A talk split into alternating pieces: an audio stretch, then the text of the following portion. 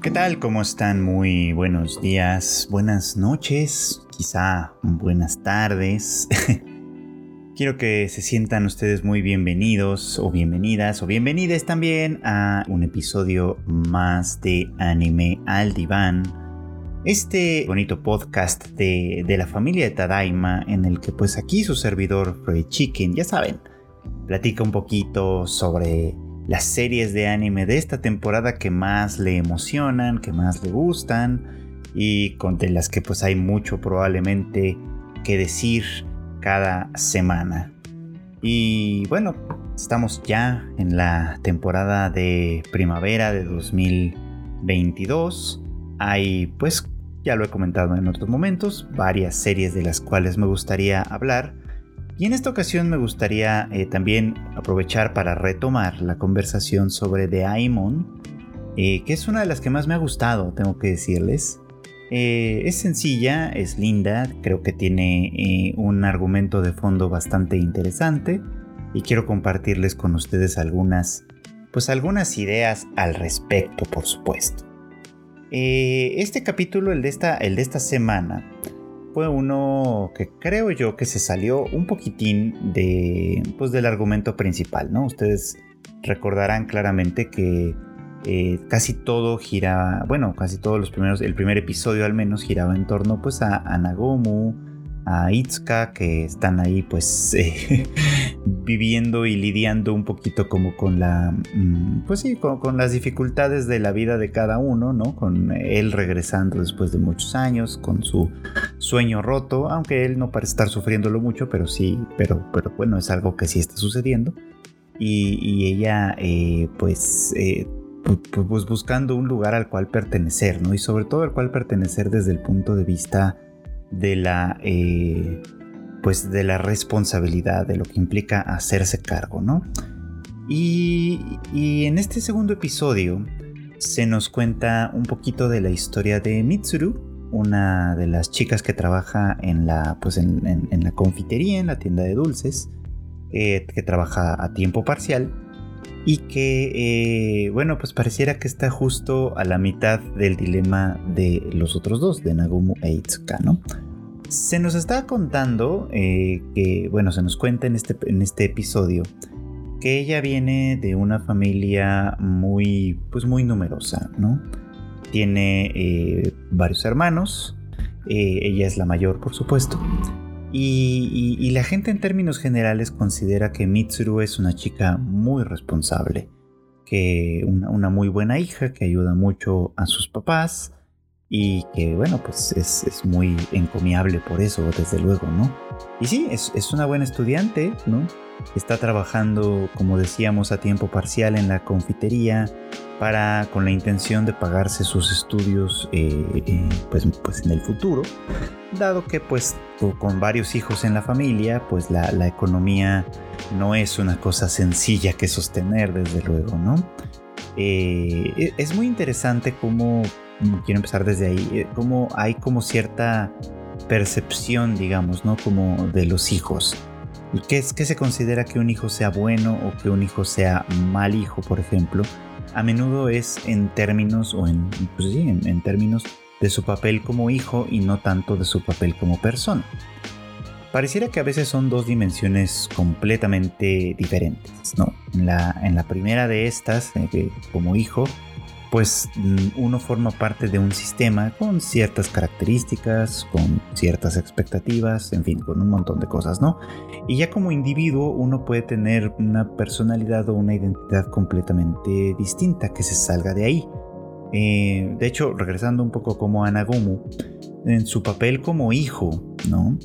Eh, parecía que lo que se esperaba de él en primera instancia, ya después veremos bien, iremos viendo que tal vez no están así, pero bueno, lo que se esperaba de él en primera instancia era que eh, se hiciera cargo del negocio familiar en algún punto y por lo tanto, eh, pues, pues él tenía que dedicarle tiempo a este negocio familiar, tenía que estar ahí presente, tenía que aprender el negocio como tal y tenía obviamente que ir desarrollándose cada vez más para que cuando su padre eh, pues llegar el momento de retirarse o, incluso de fallecer quizá, ¿no? Pudiera irse con la tranquilidad, ¿no? De que su legado está en buenas manos. Eso habría sido su papel como hijo. Pero en algún punto, pues ya sabemos, él eh, toma la guitarra, se va, marcha a Tokio a perseguir un sueño que mm, no funcionó, pero bueno, en fin, este, en todo caso, a perseguir algo que solo le respondía a él, que solo tenía que ver con él, con, él como personaje, ¿no? Con él como persona, más bien, que más que como personaje, ¿no? Que, en realidad no involucraba a su familia, ni mucho menos, sino que eso era una ambición personal, vamos. Eh, pues bueno, esto, esto pasa con Mitsuru también. Eh, solo que bueno, pues ella está en una situación un poquito diferente, más que estar por heredar un negocio como tal, mucho menos. Ella simplemente tiene que ayudar a su familia, ¿no?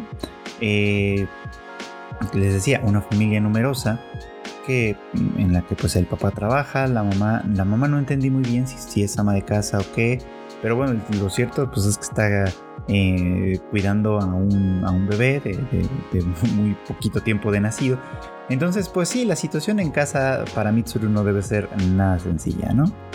Eh, y todo bien, digamos, como mientras ella se asume como hija de esta familia, como la mayor de sus hermanos y por lo tanto como una persona que tiene responsabilidades que atender, etcétera, ¿no? Ahí vemos cómo este papel de hija, eh, pues básicamente abarcaría toda su personalidad, ¿no? O sea, eh, de lo que se trata para ella es de dar el mínimo de problemas o, los menos problemas posibles, de hacerse cargo de sí misma en tanto como, se, tanto como sea posible igual.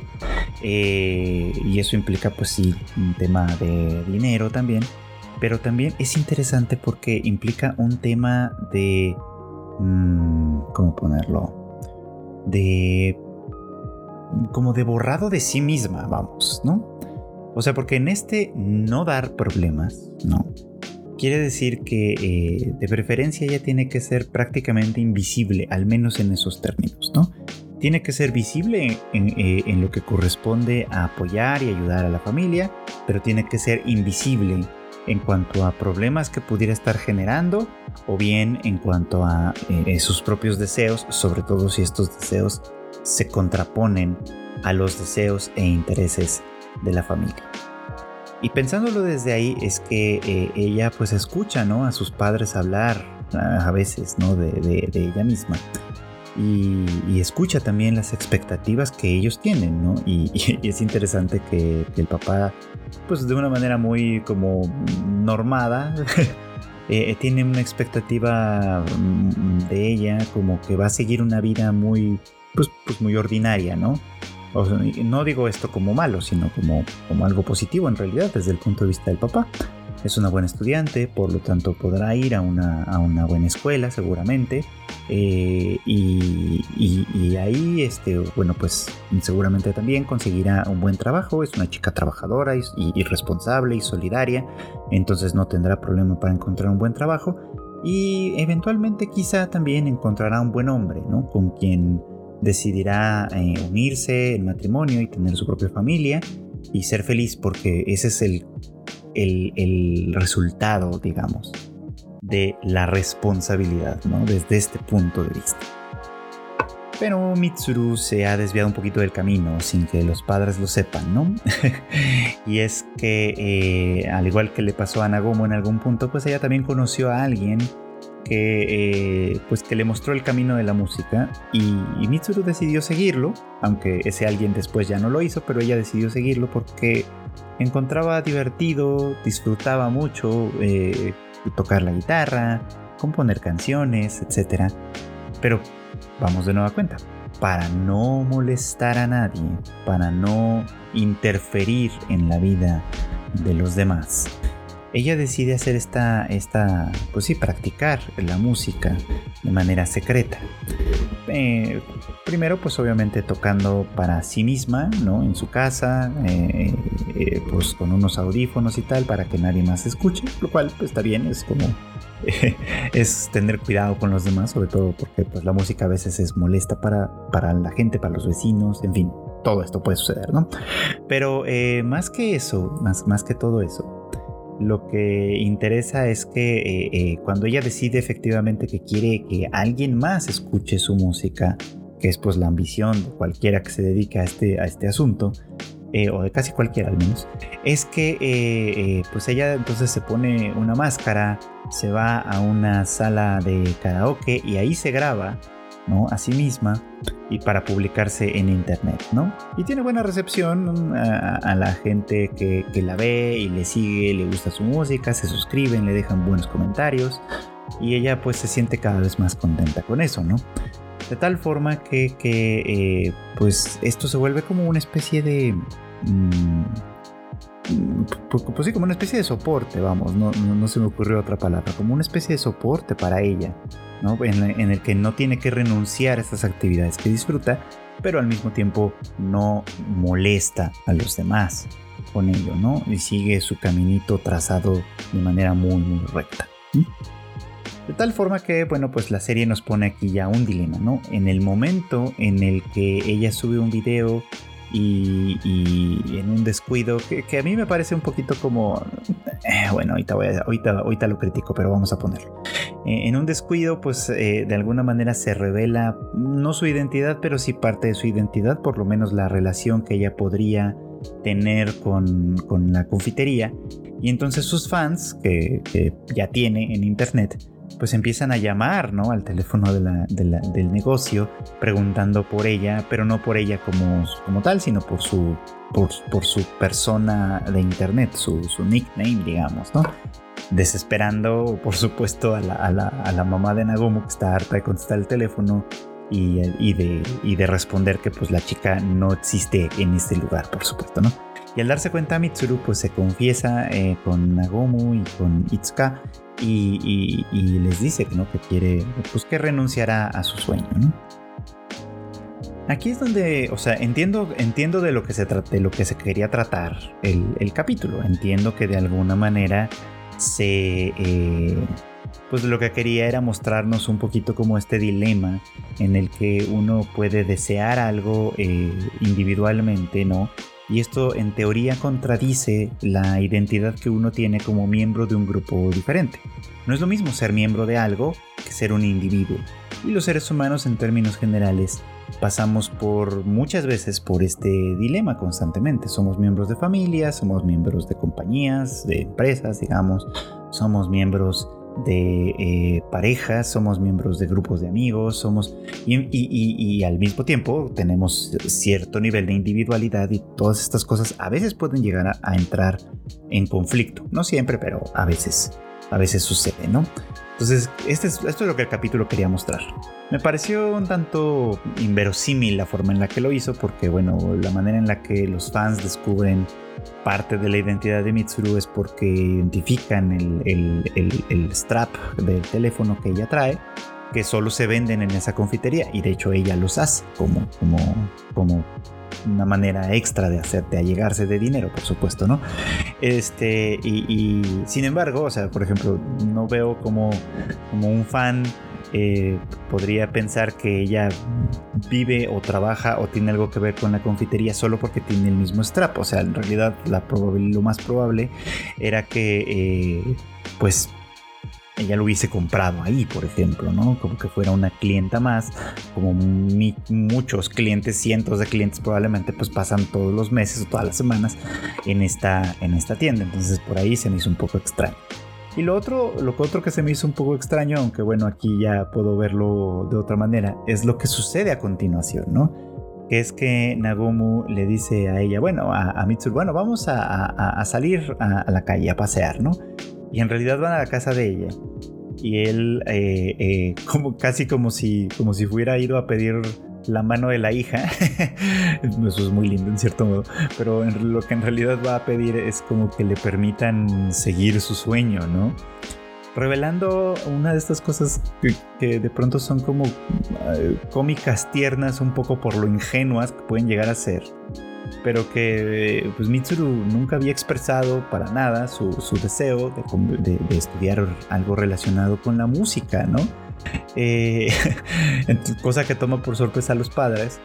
Pero obviamente ellos no, no, no, no rechazaron de ninguna manera el deseo de su hija, ¿no? Eh, al contrario, de hecho, no tiene ninguna razón para hacerlo. Si bien el, camino de la música puede ser uno de los más inciertos eh, de, alguna forma, eh, obviamente pues las oportunidades de trabajo son menores, la, pues sí, la, actividad a la que se puede dedicar pues es ya muy muy específica no es obviamente pues el destino de una office lady que puede tener a lo mejor cabida en distintos lugares, sino que pues sí, se vuelve un, mundo mucho más cerrado y obviamente pues es en contacto con gente un poquito diferente y tal. O sea, puedo entender ciertas resistencias por parte de, de los padres quizá, pensando un poco como en el bienestar de su hija, pero en realidad la música también tiene muchísimas alternativas y esto pues por ahí podríamos haber empezado, ¿no? Entonces eh, es interesante porque, porque pareciera como que iban a hablar con unos padres muy estrictos y muy rígidos y en realidad no, se trata de, una pareja que pues sí tiene una vida un poco complicada porque tienen varios hijos, pero este pero que no por eso son una familia opresora de ninguna manera, ¿no? Al contrario, o sea, Parece que ellos más bien están muy agradecidos del papel que la hija decidió adoptar. Por supuesto que lo, decidieron aprovechar porque pues en una circunstancia complicada, pues obviamente cualquier, todas las manos que puedan echarle montón a un problema, pues es, son bienvenidas desde luego, pero no por eso significaba necesariamente que, fuera, que fueran a, rechazar lo que Mitsuru quería hacer. Entonces, bueno, un, malentendido que puede ser como muy ingenuo y tierno y lo que ustedes quieran, pero que a final de cuentas nos pone a un personaje justo a la mitad de donde se encuentran Nagomu e Itsuka, ¿no? O sea, justo el dilema que aquellos dos comparten, el tema de la responsabilidad versus la individualidad, eh, pues justamente ella estaba en ese momento en medio, ¿no? Y aparentemente va a buscar, va a seguir buscando la manera de conciliar, por lo menos provisionalmente, estos dos asuntos. Una vez que, Mitsuru, por ejemplo, se gradúe de preparatoria y vaya a la escuela de música, que puede ser que lo haga en la propia ciudad de Kioto, puede ser que se, mude a Tokio, pues algunas cosas van a cambiar, por supuesto, es una boca menos que alimentar, si ella se hace cargo de sus propios gastos, etcétera, como lo ha venido haciendo hasta el momento al menos, eh, pues también va a ser un poquito un problema menos para su familia desde ese punto de vista y, en fin, muchas cosas buenas pueden pasar. Pero pues eh, dejando de lado un poquito como las críticas que puedo tenerle, la verdad es que la serie es muy linda y está eh, transmitiendo cosas, sentimientos y personajes muy bonitos y todo esto es bastante, bastante, eh, pues, agradable. Y bueno, hablando de sueños, de sueños que se rompen y se recuperan, eh, quiero seguir platicando y probablemente lo voy a hacer mucho esta temporada sobre Dance Dance Dansur eh, que eh, está siendo para mí una, una, sorpresa, no en el sentido de que, de, que no esperaba que fuera buena. En realidad es una sorpresa en el sentido de que es mucho mejor de lo que, de lo que esperé que fuera, ¿no? Eh, ya, ya habíamos platicado en, en otro momento, creo, de cómo pues esta serie sí este, de alguna manera está jugando en un terreno que para mí es muy interesante, que es el de, los supuestos eh, roles de género, lo que se esperaría para ciertos, eh, pues para los hombres, para las mujeres, para los chicos, para las chicas, en fin, ¿no? Como este tipo de, pues sí, de estereotipos que, de, los que platicábamos en otra, en otra ocasión, ¿no? Eh, pero sin embargo es muy interesante, este, es muy, muy interesante cómo se nos está construyendo eh, a través de, todo lo que está sucediendo la personalidad de Junpei, nuestro protagonista, ¿no? Que como ustedes recordarán, eh, pues tiene interés en el ballet desde, desde aquella presentación que vio cuando era niño, en el que pues un bailarín le, le impactó de una manera muy muy importante y que luego pues con la lamentable muerte temprana de su padre, pues mm, sintió la necesidad de renunciar a su sueño por haberse convertido en el, en hombre de la casa, ¿no? Esta expresión pesadísima eh, eh, que pues implica un montón de cosas en, muchas culturas. Me llama mucho la atención porque esto es algo que estamos viendo en una sociedad como la japonesa, que en teoría es muy distante de la nuestra, pero que creo que todos los latinoamericanos podemos entender perfectamente, ¿no? Lo que significa ser el hombre de la casa, al menos en el estereotipo, por supuesto, ¿no? Y Junpei está en esas, ¿no? Y, eso es interesante porque eh, eh, la, la, personalidad que ha ido desarrollando, hay que recordar además que es un chico de secundaria, entonces todavía eh, está como en, mucho en el proceso de ir definiendo algunos aspectos de esta personalidad, eh, pues obviamente esto, gira mucho en torno a lo masculino, a, lo que se ve eh, hombruno, por así decirlo, ¿no? Y entonces él está pues en, el equipo de soccer y este y, y, practica artes marciales y en fin, hace como todas estas cosas, ¿no? Desde luego, ¿no? Y es además un chamaco muy visible, ¿no? Muy este como muy estruendoso, con mucho de llamar la atención, por supuesto, ¿no? Eh, y ahora que pues está de nueva cuenta en contacto con el ballet, me, llama mucho la atención como para engatusarlo, por así decirlo, para, para, para, para instigarlo de alguna forma a que, a que continuara haciendo eh, ballet, continuar trabajando en ese terreno. Eh, la, mamá de Godai, que es una, pues una maestra, una profesora de ballet muy, pues muy talentosa por lo visto, este, eh, básicamente le pica el, orgullo, ¿no? O sea, se aprovecha un poco como de esta, de esta masculinidad que Junpei está tratando de construir para, picarle el orgullo a través del, ah, claro, no puedes, ¿no? No sabes, no tienes compromiso, no, no, no eres fuerte, no has crecido lo suficiente, eh, crees que eres un, un, chingón y lo puedes todo y a la mera hora no puedes nada, ¿no? Entonces me, me llama mucho la atención cómo él se deja engatusar muy fácilmente por eso, ¿no? Eh, no porque él no le guste el ballet, entonces sabemos que le encanta, ¿no? Sabemos que, le encanta por lo menos la práctica hacerlo, ¿no? Ya vimos también que como espectador, pues no, no, no, parece que sea de los mejorcitos, pero, eh, eh, pero bueno, le encanta practicarlo, ¿no? Y le encanta el reto que significa, por supuesto, y es por eso que él cae en esto, ¿no? Tiene como muchas razones para caer, ¿no? Por un lado esta, ¿no? Que constantemente es retado, constantemente es este, presionado un poco como para, para, eh, eh, pues para sacar a flote su talento y su trabajo y etcétera, ¿no? Eh, y además tiene obviamente el interés de, pues de, impresionar a Miyako, ¿no? Su, su, compañera de clases, la hija de, la, pues de la instructora de ballet y una chica pues muy alegre y aparentemente eh, pues despreocupada quizá, ¿no? Pero que, ve en él el potencial de algo muy muy importante, ¿no? Y entonces él quiere impresionarla. Quiere, eh, tiene varias razones, insisto, para involucrarse en esto. Eh, y, me llama mucho la atención cómo pese a que se está, se está metiendo en algo en teoría femenino, como es el ballet, lo hace desde, este, desde esta posición masculina, ¿no? Desde el reto, desde el deseo eh, por, el amor de una chica, en fin, desde, desde muchas de estas, de estas cualidades, digamos, ¿no? Y esto se hace todavía más grande con la introducción de nuestro nuevo personaje, Lu, que es un, pues un primo de, de, Miyako, que aparentemente vive con, ellas, con, con, con, pues sí, con, Miyako y con su mamá, y que eh, durante, pues bueno, parece tener alguna historia detrás. Una historia que, que por un lado, le, le, le, complica o le ha impedido, al menos hasta este punto, eh, ir a la escuela, o sea, sí se transfirió a la misma escuela que ellos, pero no ha asistido. Eh, y, por otro lado también me pareciera como que le, aleja un poco como del estudio de ballet. Eh, supongo que esto ya nos lo contarán después, ya veremos.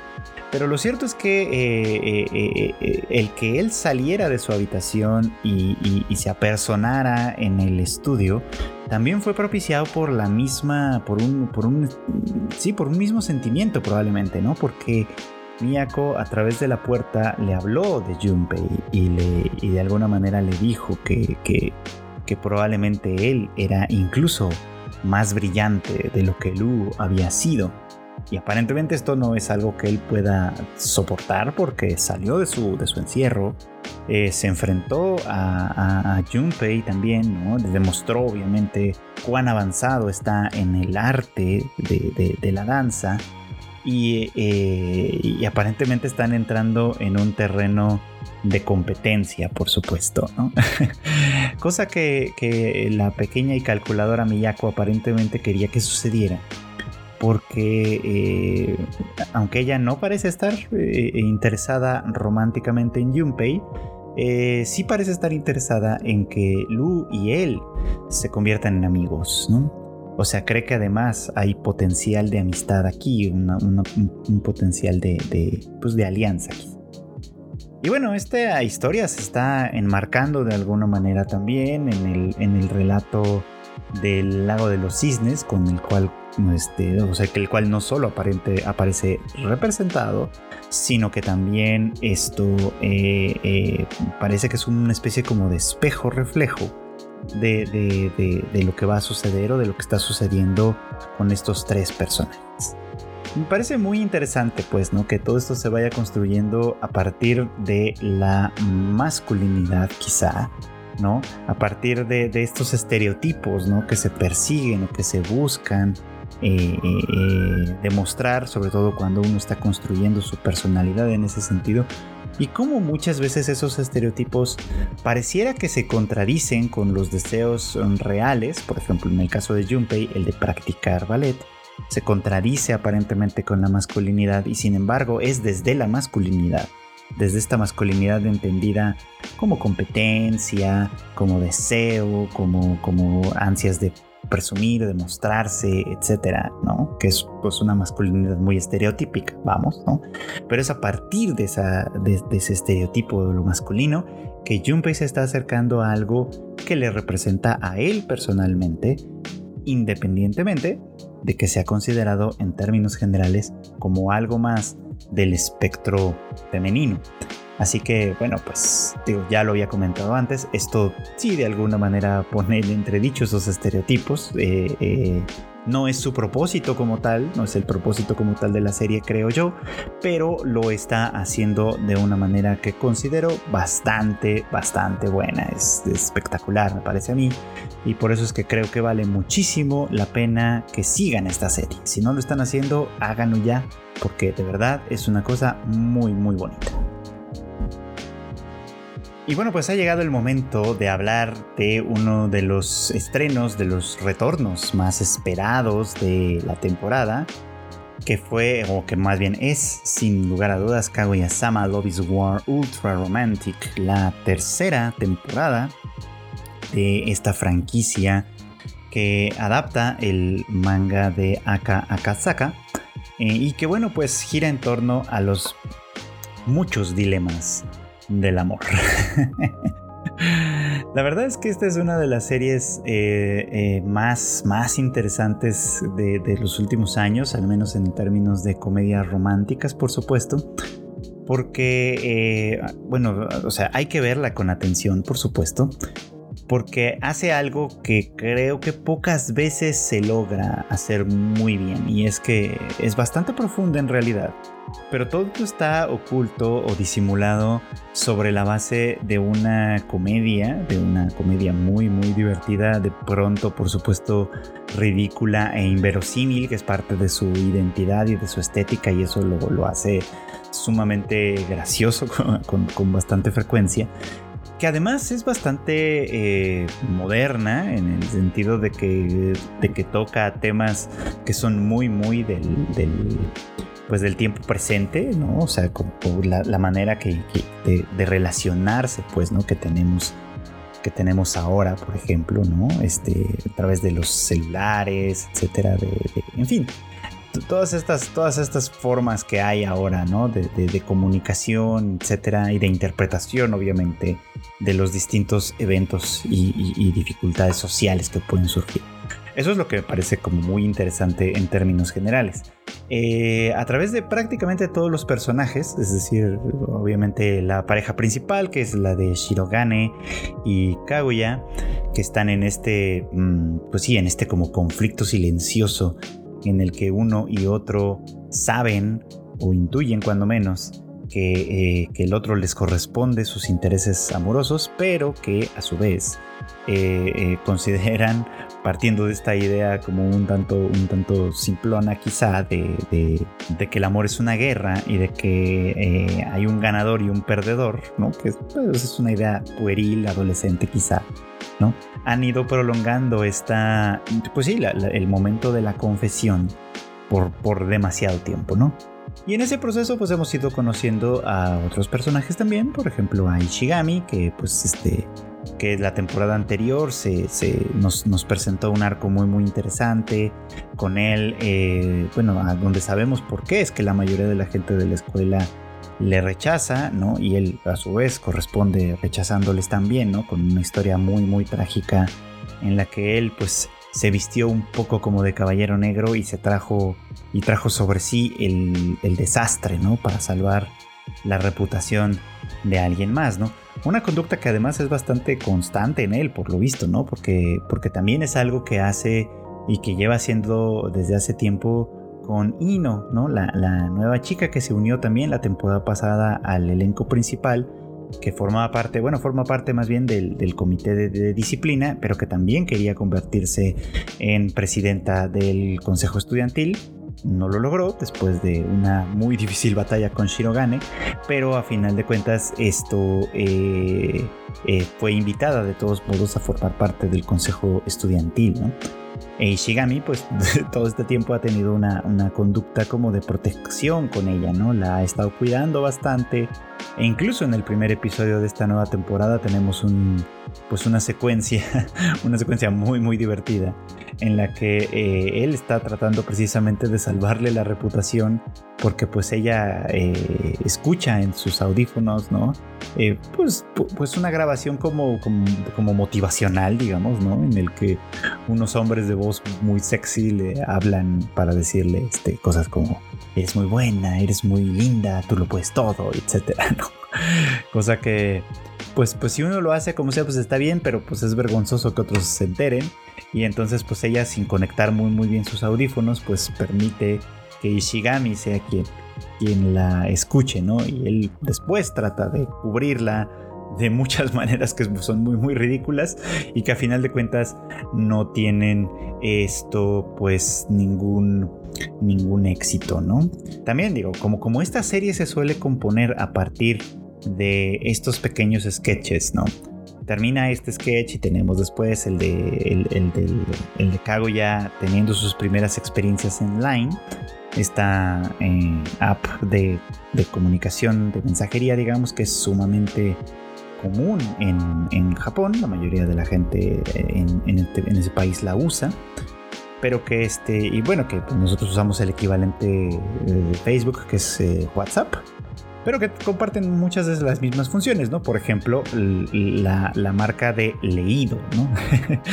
de la cual ya no tiene en primer lugar ninguna idea porque nunca ha mandado un mensaje, pero sí recibe mensajes de sus compañeros y entonces pues ella los ve, este, y, está como muy ahí sin tener como mucha conciencia de todo lo que implica, ¿no? Hasta que Hayasaka, eh, pues sí, de alguna manera este, le, va instruyendo, ¿no?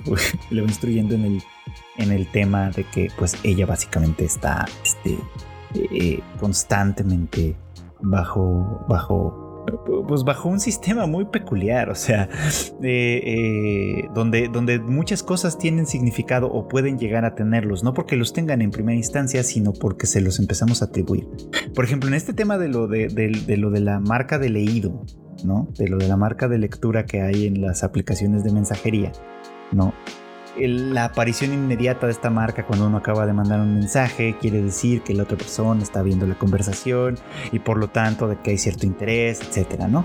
Que son este tipo de comunicaciones tan tormentosas que existen desde que existen esas marcas, desde que existen las de las palomitas de, WhatsApp, desde que, desde que las palomitas se volvieron azules, desde que hay manera de manipular el tema de las de, leer los mensajes sin que aparezca el mensaje de leído, en fin, de una enorme, enorme cantidad de códigos que han ido surgiendo a partir de eso y que Akasaka toma con mucha inteligencia para seguir construyendo este cuento, ¿no? Para seguir, para seguir eh, desarrollando pues las relaciones conflictivas y complicadísimas entre sus personajes. Ahora, en el segundo episodio de la temporada, que también fue bastante interesante, tuvimos este momento en el que eh, Shirogane pues, es invitado a, una pequeña reunión, ¿no? Y, es interesante también aquí porque vemos como eh, tanto él como Kaguya están tan absortos en, su, en sus propias cosas, ¿no? Él, por ejemplo, pues que, viene de una familia económicamente, como, bueno, con problemas económicos y que pues él tiene que hacer un, enorme, enorme esfuerzo para contribuir, un poco como Mitsuru de Daimon, que estuvimos platicando por ahí. Y, y, bueno, pues este, porque él también trabaja, él también estudia un montón, obviamente está en esta academia que es de gente pues de élite, ¿no? Que, obviamente es bastante costosa y que pues él está ahí con, con una beca, por supuesto, ¿no? Y que además ser el presidente del Consejo Estudiantil implica muchas cosas. En fin, él está haciendo un gran, gran esfuerzo, ¿no? Y ya que viene de una familia con muchísimas reglas, ¿no? Con, con y, y por lo tanto con muchísimas limitaciones. Entonces esto pues no hay como como ellos no tienen como algunos de los códigos que son normales o que serían normales para muchos otros adolescentes, lo cual permite precisamente que no demos estas cosas por hecho, o sea, como los códigos que existen con, los, con los, las notas de leído de las, de, los, de, de las aplicaciones de mensajería, perdón, este, en fin, de todo esto. Precisamente porque este par viven en circunstancias muy especiales y muy específicas que los mantienen un poco como alejados de esto, es que podemos ver estas escenas desde un punto de vista distinto. Entonces, Shinogane va a esta reunión pensando un poco como que puede ser algo bueno para él como, eh, eh, como miembro de la sociedad, porque básicamente socializar es muy importante, conocer gente de otras instituciones puede ser muy importante y se pueden establecer a través de ello vínculos que en el futuro puedan ser importantes también para la vida, en fin, qué sé yo, ¿no? Cuando en realidad lo están invitando pues a una reunión informal de adolescentes donde el interés eh, primario no es establecer relaciones potencialmente positivas para la vida, ni mucho menos, sino muy probablemente pues hacer amistades y una de esas ligar, desde luego, ¿no? Esto lo sabe Hayasaka, que es una chica muy inteligente, pero no lo sabe Kaguya.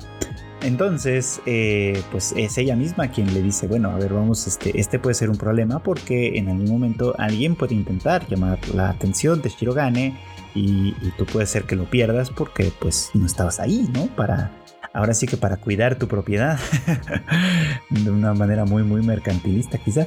El caso es que Kaguya en vez de acudir por sí misma porque pues es algo que le está vedado dadas las estrictas reglas de su familia, esto eh, pues envía a Hayasaka en su lugar, ¿no? Para que vigile las cosas y las manipule eh, tanto como sea posible y necesario lo cual reactiva una cuestión que veíamos desde la, desde la temporada anterior cuando Kaguya de manera muy eh, imprudente reta a Hayasaka a, conquistar el corazón de Shirogane, ¿no? Eh, alguna vez comenté, eh, creo que en Discord, que, que, ahí en el canal que tenemos, bueno, en el servidor que tenemos aquí con el equipo de Tadaima, que este que a mi Hayasaka no me caía muy bien, me parecía como una chica en términos generales muy antipática. Pero la verdad es que con el tiempo sí va ganando mucho aprecio, eh, por lo menos también de mi parte. Y, uno comienza un poco como a entenderla, ¿no? Es como, como, como que ella, ella es una chica inteligente, brillante de verdad, eh, además muy atractiva también, y que tiene que eh, usar todos esos talentos para, para, sostener y empujar hacia adelante a una chica que si bien también tiene sus propios talentos, desde luego, eh, en realidad está súper ultra cobijada por el privilegio, ¿no? Entonces a mí me parecía un poco como, uff, ¿no? Que, que, prácticamente esta chica es una esclava en realidad, ¿no? Porque en casa vive para atenderla a ella y fuera de casa, que es cuando va a la escuela, sigue viviendo para atenderla a ella porque va a la misma escuela y no va a la misma escuela solo porque pues sea una muy buena escuela.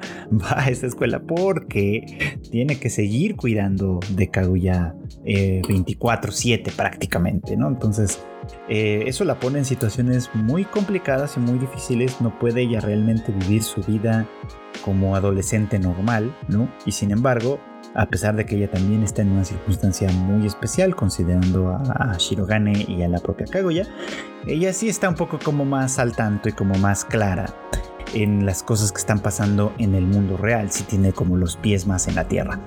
Entonces cuando ella, eh, bueno, en aquella escena anterior en la que Kaguya la reta a tratar de conquistar a Shirogane y ella pues sí toma el reto como muy seriamente y hace un esfuerzo para solo para encontrarse pues sí rechazada fracasada y, dolida porque pues a final de cuentas también es su propio orgullo como chica este pues pues viene el momento de la venganza, desde luego, ¿no?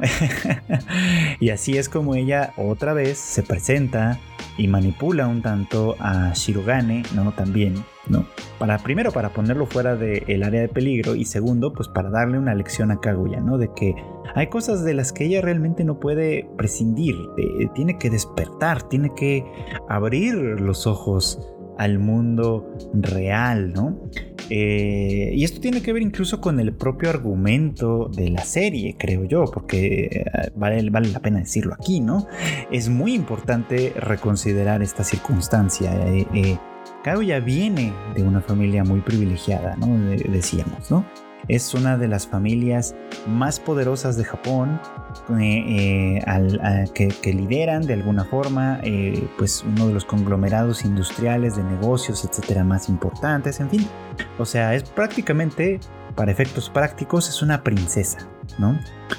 Y a menudo las personas que están en la cima del privilegio son incapaces de ver el mundo real como tal. Para ella es un problema muy serio y probablemente el problema más serio de la vida. El tema romántico que tiene con Shirogane, ¿no? Este. que no hay confesión, no pasa nada, etc. Pero dado que ella es una, una chica que vive en una vida muy complicada y muy encerrada, ¿qué va a pasar cuando, si es que eh, las cosas con Shirogane progresan? ¿no? ¿Qué va a pasar ahí? Eh, su familia lo va a permitir, no hay por ahí algún tipo de problema que esté circulando, en fin. Son cosas que están ahí desde el principio en realidad, que, que, se nos van mostrando paulatinamente conforme vamos conociendo, porque les digo que esto es muy inteligente. Al estar estos dos en circunstancias muy especiales nos permite examinar eh, problemas de la cotidianidad que para nosotros son súper cotidianos y súper normales, examinarlos desde un lugar distinto, desde un lugar analítico, quizá, y hacer obviamente muchas bromas muy interesantes con ello. Pero además eh, eh, nos va poniendo un tema muy importante por ahí de fondo, ¿no? Que es que el mundo real, en el mundo real, esta clase de cosas no funcionan así. En el mundo real, para que las cosas caminen, para que las cosas eh, se traduzcan en hechos reales, etc., hay que pasar por muchas cosas y por lo tanto hay que conocer muy bien este mundo real. Y bueno, quiero terminar este capítulo platicándoles de pues, la serie que más he estado esperando esta temporada, que en realidad tengo esperándola desde hace bastante tiempo porque eh, pues he estado leyendo el manga desde que salió, estuve siguiendo con mucho interés los muchos rumores de que próximamente iba a haber anime, no sé qué. Digo yo, bueno, yo soy de las personas que hasta que no haya un anuncio oficial, pues no hay nada escrito, ¿no? Y eventualmente llegó, por fortuna, y llegó muy pronto. Y ya tenemos también la adaptación animada de Spy Family, una serie que se inspira, se basa pues en el, en el manga de Tatsuya Endo y que eh, también es una comedia en términos generales y hay que decirlo aquí, las buenas comedias, porque de eso creo que es de lo que se trata al final del día, generalmente tocan temas serios en el fondo. Y eso, eh, y eso hace que, cuando son cómicas, ¿no? cuando de verdad logran ser cómicas, eh, pues introducen también estas otras ideas de una manera muy, muy sutil y muy interesante. Eh, cosa que no siempre pasa con, muchas cosas que pretenden ser cómicas, ¿no? Y que nada más se limitan al pastelazo y listo, ¿no? Como a Haren-san, que ya abandonamos y no volveremos a hablar de ella probablemente. Pero eh, aquí pasa algo muy interesante, ¿no? Tenemos en realidad una historia de espionaje, de ahí viene el título para empezar, ¿no? Nuestro protagonista, Twilight, es alguien que se nos dice desde el principio ha abandonado toda esperanza de tener una vida normal. Fíjense cómo esto va enlazándose igual, ¿no? Con Shirogane y Kaguya, que también no tienen una vida que nosotros podríamos llamar normal y eso ocasiona ciertas cosas, ¿no? Pero bueno, Twilight renunció a la vida normal para dedicarse a ser un espía, el mejor de los espías, por supuesto, ¿no?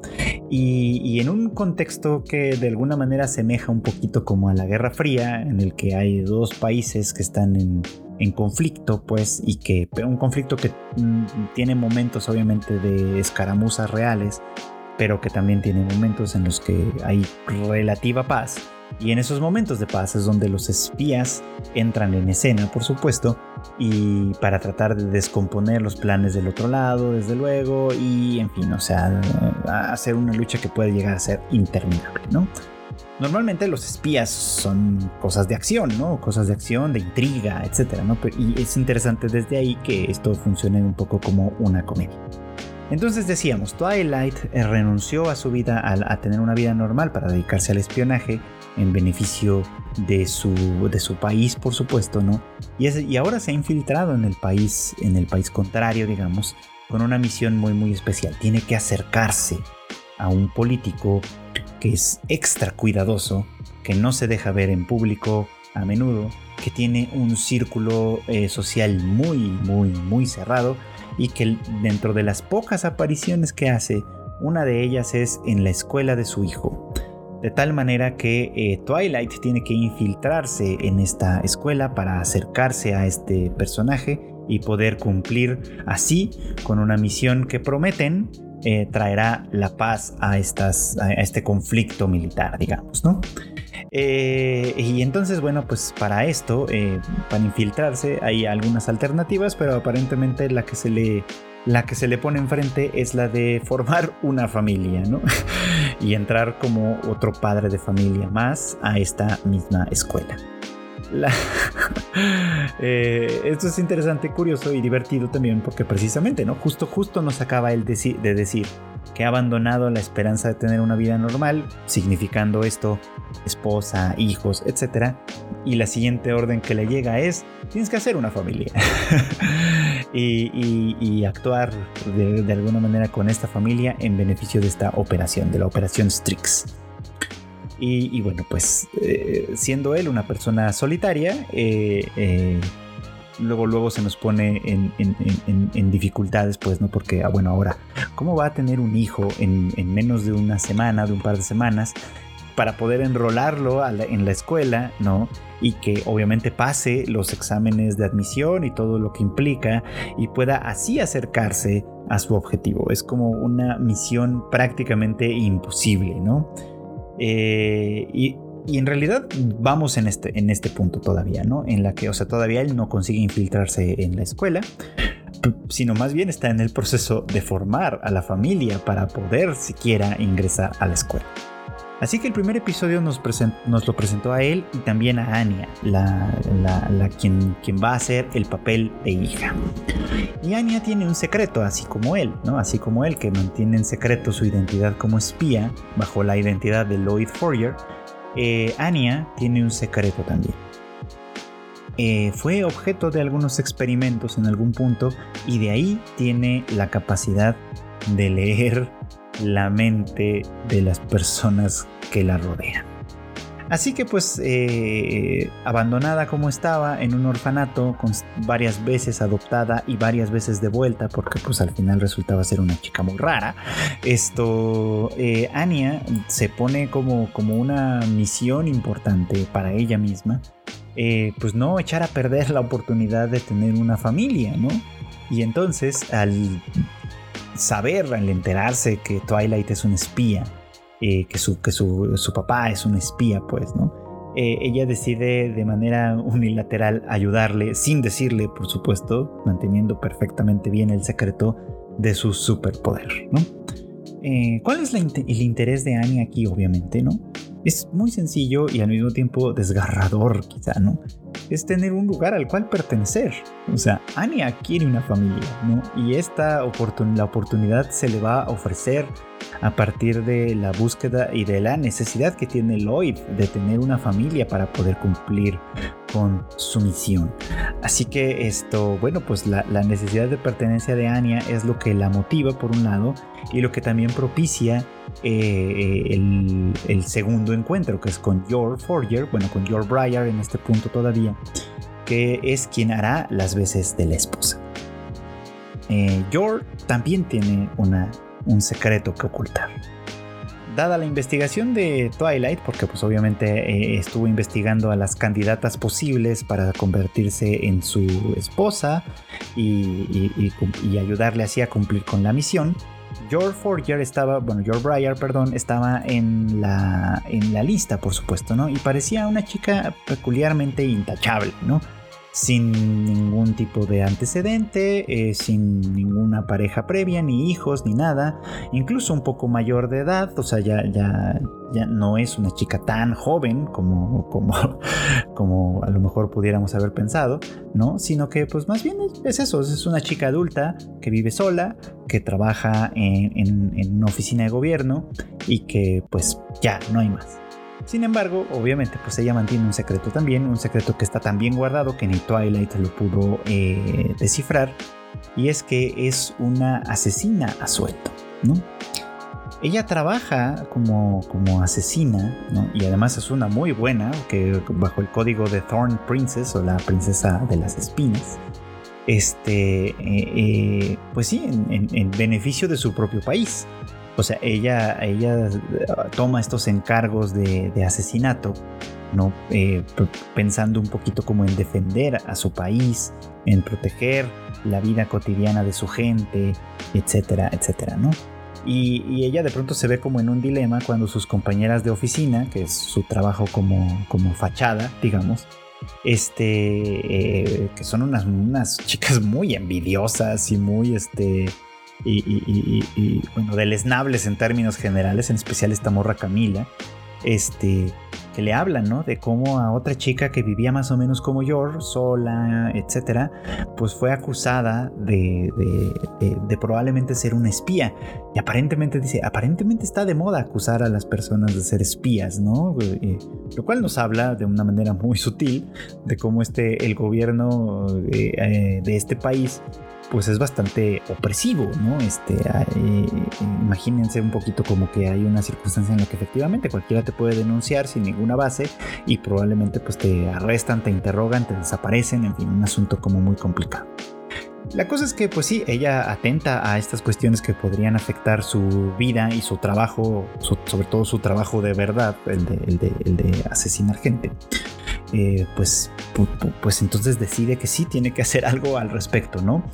Eh, no tiene muchas esperanzas porque pues no conoce a nadie, no, no, no, toda su vida se ha dedicado básicamente a cuidar de su hermano menor, a quien conoceremos más adelante, esto, y, no tiene muchas esperanzas hasta que accidentalmente conoce a Twilight, ¿no?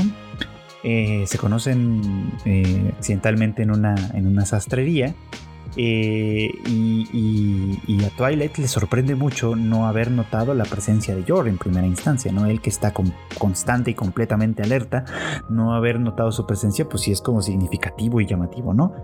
Ella obviamente está acostumbrada a no llamar la atención porque pues su papel como asesina así lo requiere, ¿no? Y al, ellos mantener un poco como su pensamiento, porque pues él inmediatamente la ve, la identifica, dice, sí, sí sé quién es, la, reconozco de, toda, de todos los profiles que me estuvieron, me estuvieron pasando, por supuesto. Eh, tal vez eh, esta es la oportunidad de, intentar algo, por supuesto, ¿no? Y ella también lo ve y lo ve como un gran partido, ¿no? Como por lo menos para esta fachada que ella también necesita, desde luego, ¿no? Y Anya que está ahí y que, como ya dijimos, puede leer la mente, se da cuenta de que los dos necesitan uno del otro. Ambos necesitan una fachada y, ella necesita una familia.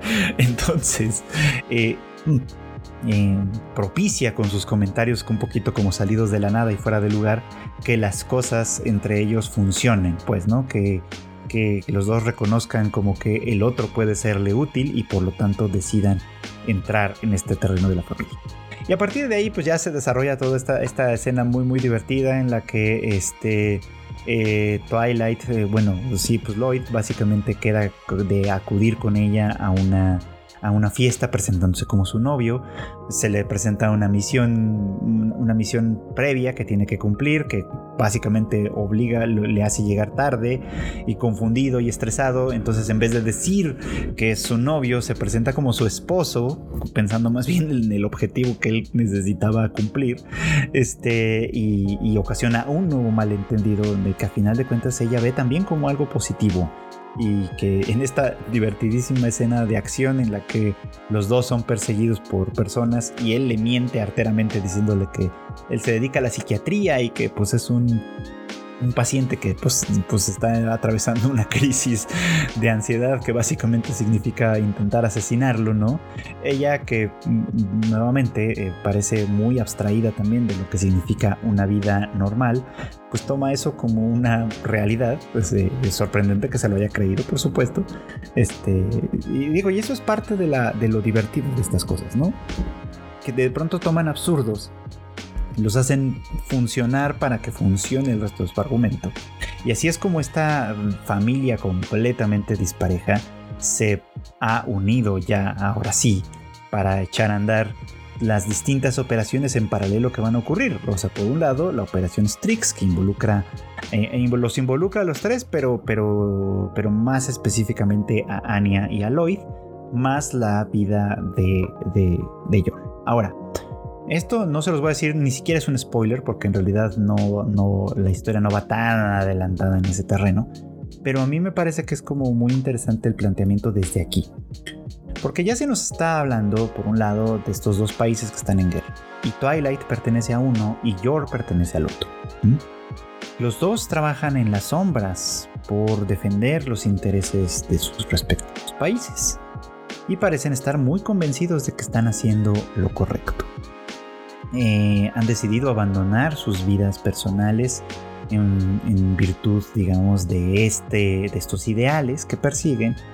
Y, las coincidencias y esta clase de cosas que solo pueden funcionar así en la ficción los han unido en una familia, En la cual poco a poco, como es de esperarse, van a ir encariñándose entre sí, los tres, por supuesto, ¿no? Pero creo que sé hacia dónde va esto al final del día, ¿no? Va a llegar el momento, estoy casi seguro, esta es una hipótesis mía, de que las misiones de ambos los van a enfrentar. Y eventualmente van a descubrir la identidad del otro, ¿no? Y van a tener que ponderar qué vale más, si los ideales que han sostenido hasta ahora o la familia que han logrado construir.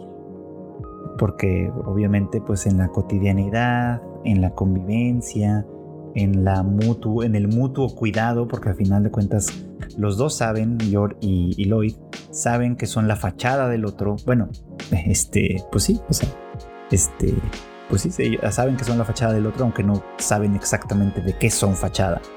Y, y, por lo tanto los dos tienen, van a tener muy muy claro que, que, tienen que cuidar del otro, ¿no? Porque a final de cuentas así cuidan de sí mismos, lo cual es como, como una representación eh, paradigmática de, de, lo que es una familia, ¿no? Cuidar de los otros, o de lo que es idealmente una familia. Cuidar de los otros es cuidar de nosotros mismos, es cuidar de, es cuidar de todo lo que nos protege juntos, por así decirlo, ¿no? Entonces estos tres van a hacer eso, eh, con sus limitaciones, con sus dificultades, con un chorro de malentendidos que va a ser muy muy divertido. Estos tres van a ser exactamente lo que hace una familia ideal y de verdad, que es cuidarse entre sí. Y bueno, pues esto es todo por hoy. Muchas gracias como siempre por acompañarme en una emisión más de Anime al Diván. Ya tenemos un montón de episodios más y, muchos más vienen todavía, por supuesto, porque la temporada se va a poner muy, muy interesante, estoy seguro.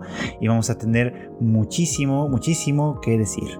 Eh, no olviden, pues ya saben, dirigirme sus comentarios. Ahí pues, me, me encuentran en Twitter como arroba Chicken. O si están ahí en el, en el canal, de, en el servidor de Discord de Tadaima, pues también ahí acérquense para platicar conmigo de cualquier cosa que les haya llamado la atención, de la temporada, de este podcast, en fin, comentarios, sugerencias, estamos abiertos. a prácticamente todo. Y quiero aprovechar también de esos últimos, estos últimos minutos para eh, recomendarles obviamente todo el contenido que tenemos en Tadaima. Ya saben que tenemos más podcasts, el Shuffle de Kika, en el que se habla de películas, series, etc el Rage Quit de Marmota IQ, en el que se rantea durísimo sobre el tema de los videojuegos. Algún día quizá volver a Chris, pero lo que sí está empezando a volver son los videos que también tenemos en el eh, canal de YouTube de Tadaima, donde pues Kika hace poquito subió ya uno vamos a estar subiendo unos cuantos más y además tenemos como siempre el Tadaima Live que transmitimos en punto de las 8.30 de la noche hora de la Ciudad de México todos los miércoles a través tanto de YouTube como de Facebook y también de Twitch.